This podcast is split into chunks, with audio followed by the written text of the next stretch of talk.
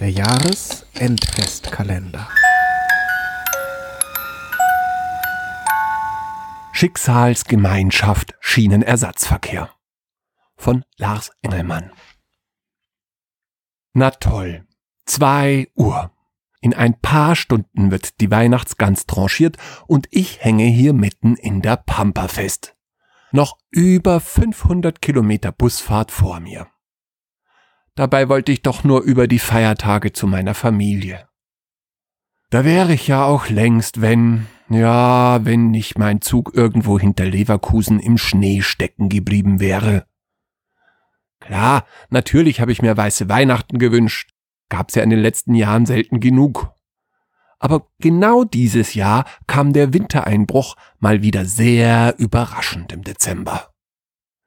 In Bochum stieg ich in den Zug.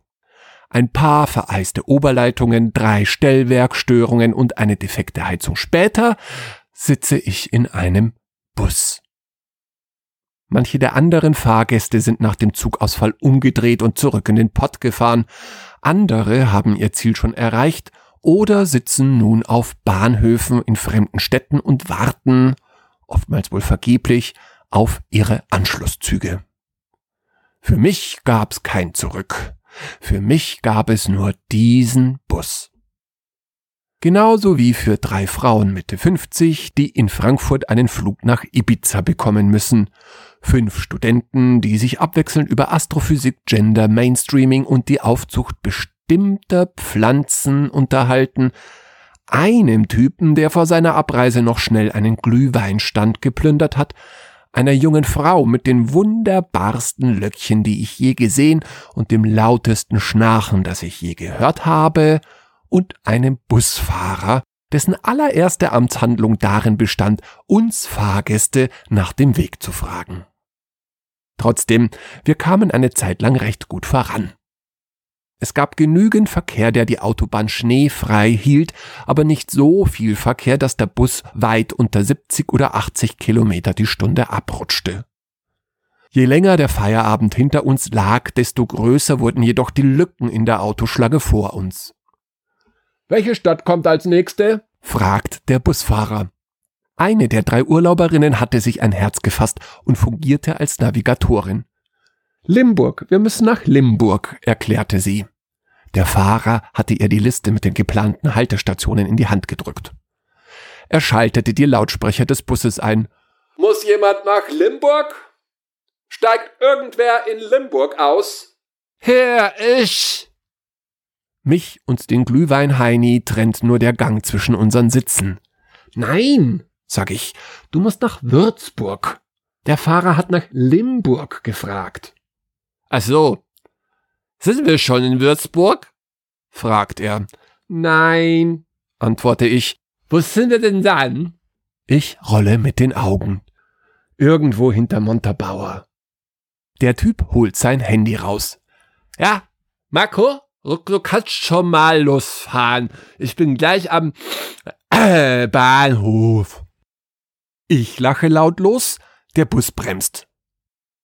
Scheiße, ruft eine der Urlauberinnen. Vor uns fährt nichts mehr. Blaulicht blinkt durch die Dunkelheit. Über die Dächer der Autos hinweg sehe ich die Räder eines LKW. Er liegt quer auf der Seite und blockiert beide Spuren der Autobahn. Oh nein, können Sie nicht zur letzten Ausfahrt zurückfahren? Hinter uns ist alles frei.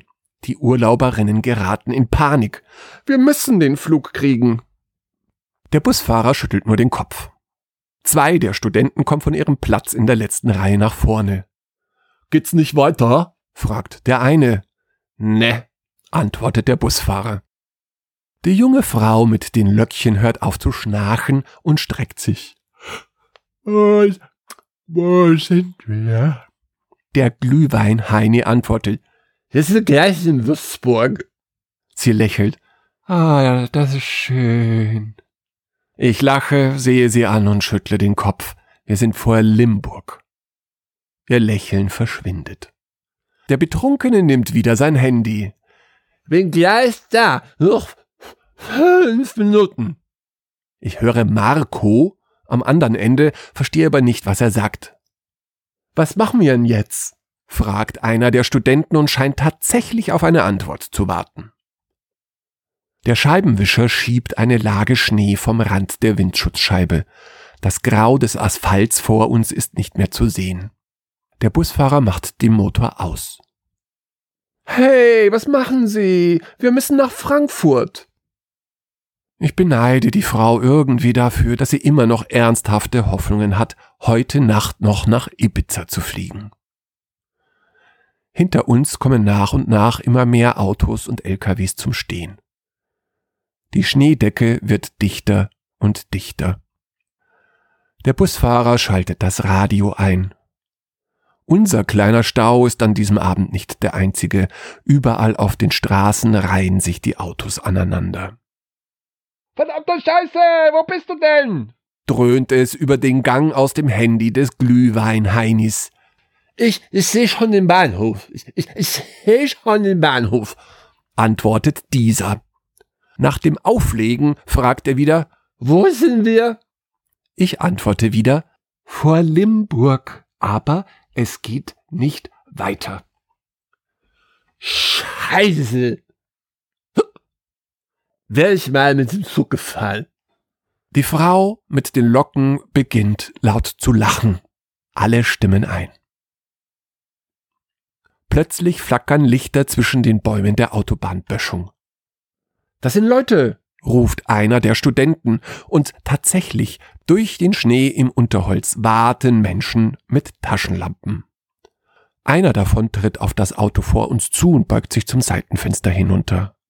Zwei, die einen geflochtenen Korb tragen, kommen direkt auf den Bus zu und klopfen an die Tür. Der Busfahrer macht auf. Hallo, sagt die eine der beiden. Wir haben gedacht, Sie möchten vielleicht eine Tasse heißen Tee und Plätzchen.